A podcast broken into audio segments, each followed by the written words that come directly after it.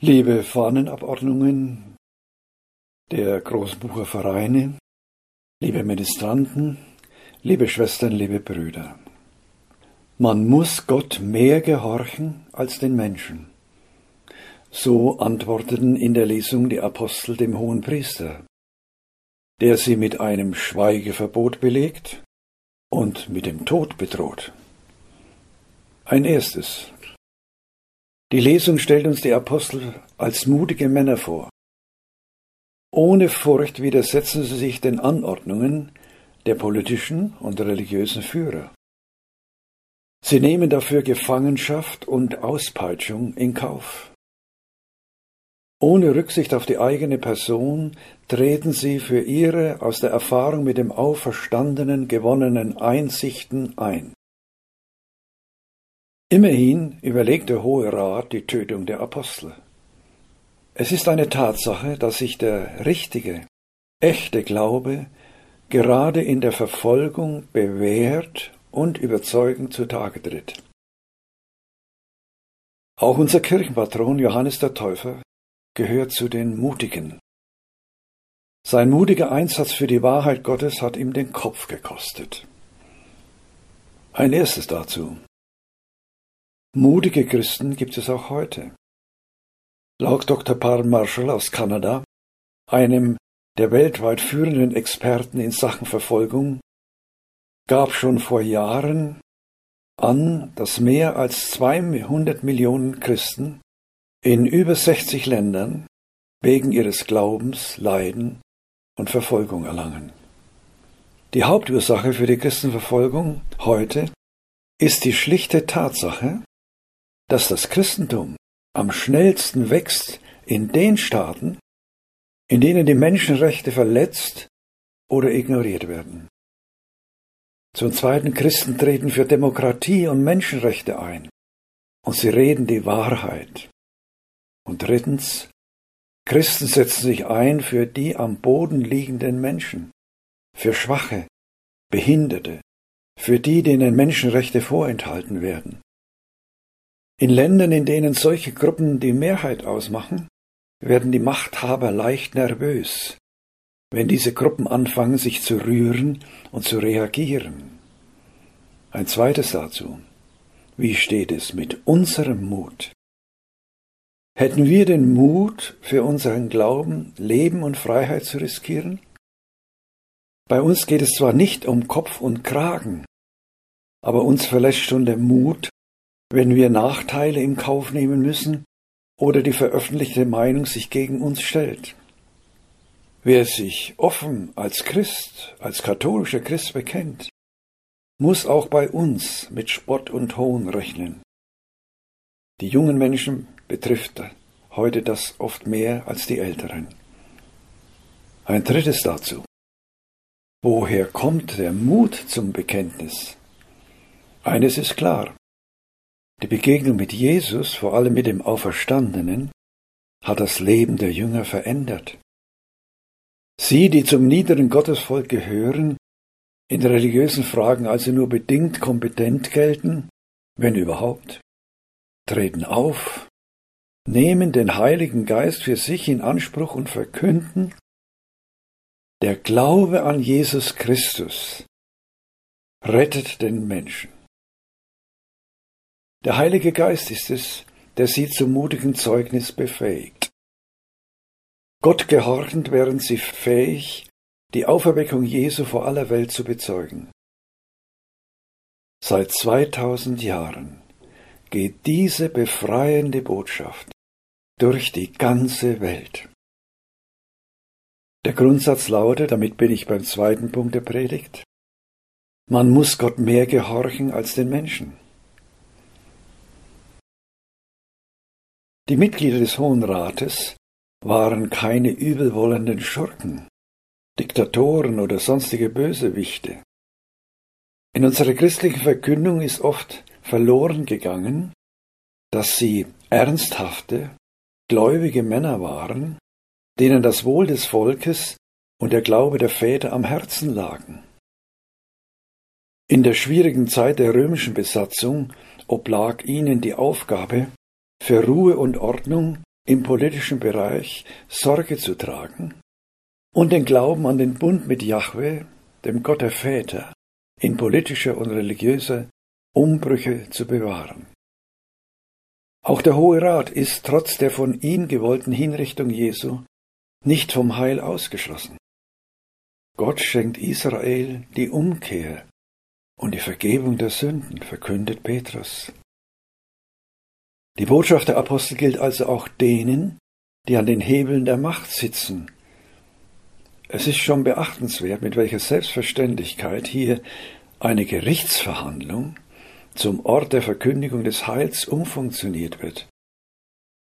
Der Ort mag für die Verkündigung unangemessen erscheinen, aber die Verkündigung passt an diesen Ort, in diese Situation.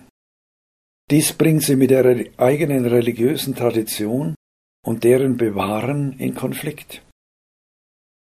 Auf die Apostel schauend erkennen wir, was in bedrohlichen Situationen die Kraft zum Zeugnis für den Auferstandenen gibt. Was gibt den Aposteln diesen festen Stand? Sie verstehen sich als unter dem Gesetz Gottes Stehende. Sodann nennen sie die Dinge beim Namen. Das aus Sicht der Obrigkeit Notwendige, um Aufruhr und Abfall vom Glauben zu verhindern, ist in Wirklichkeit politisch motivierter Mord. Das ist eine ungeheure Anklage. Die Führer des Landes meinten andere Prioritäten setzen zu müssen, um Religion und Volk zu schützen. Die Apostel lassen sich von diesen Aspekten nicht beeindrucken. Der Boden, auf dem sie stehen, ist ihr Vertrauen auf Gott, der Jesus von den Toten auferweckt hat. Aus dieser Überzeugung wächst ihnen der Mut zum Reden und Handeln zu. Der Geist ist es, wie Jesus verheißen, der den Jüngern und durch die Jünger für Jesus und sein Evangelium Zeugnis ablegt. Ein drittes dazu.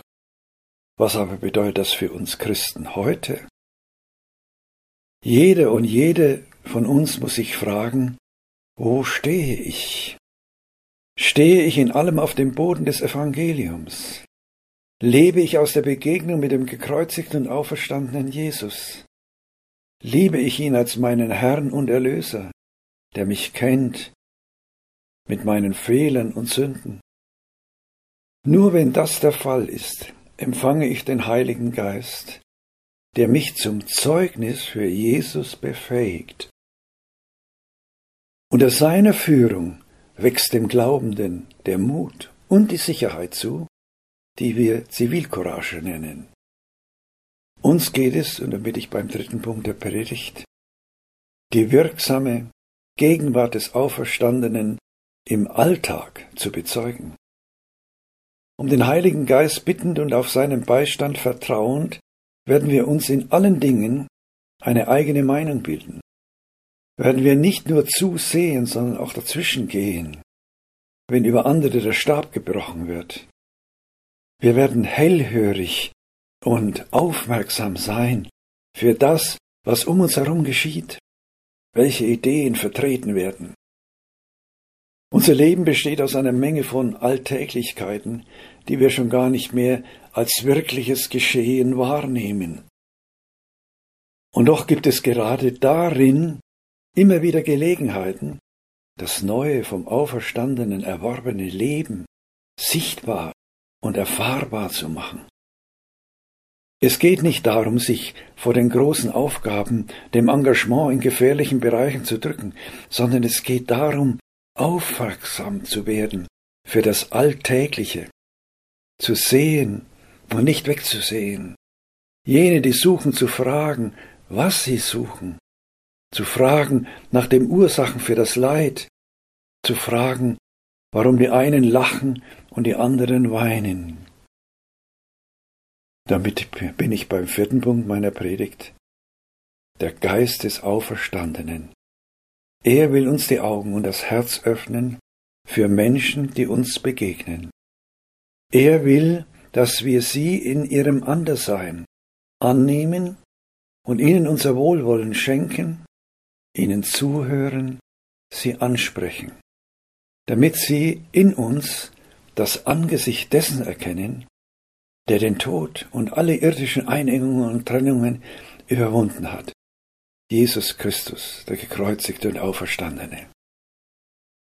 Wie bei den Aposteln wird es auch bei uns darauf ankommen, dass wir Menschen sind, die als erstes durch den Auferstandenen mit dem Heiligen Geist in Verbindung stehen. Es ist dies ein Geist der Wachsamkeit, der Aufmerksamkeit, des Rates und der Stärke. Ein Geist, der so frei macht, wie Jesus frei war, im Wahrnehmen der großen und kleinen Sorgen der Menschen seiner Zeit. Wenn ich mit Gott über alles spreche, was mir unterkommt, auffällt, stört, Sorge macht, dann wird mich das Gesehene oder das Gehörte nicht erdrücken. Der Heilige Geist wird mir die Kraft geben, es zur Sprache zu bringen, aufzudecken und nach Wegen der Heilung zu suchen. Und ein zweites, unser Zeugnis von der Auferweckung der Toten wird in einer pluralistischen, globalen Welt von Tag zu Tag wichtiger. Der getötete Jesus lebt. Gott hat ihn auferweckt. Wir werden mit ihm auferweckt werden. Gott steht zu denen, die ihre ganze Hoffnung auf ihn setzen.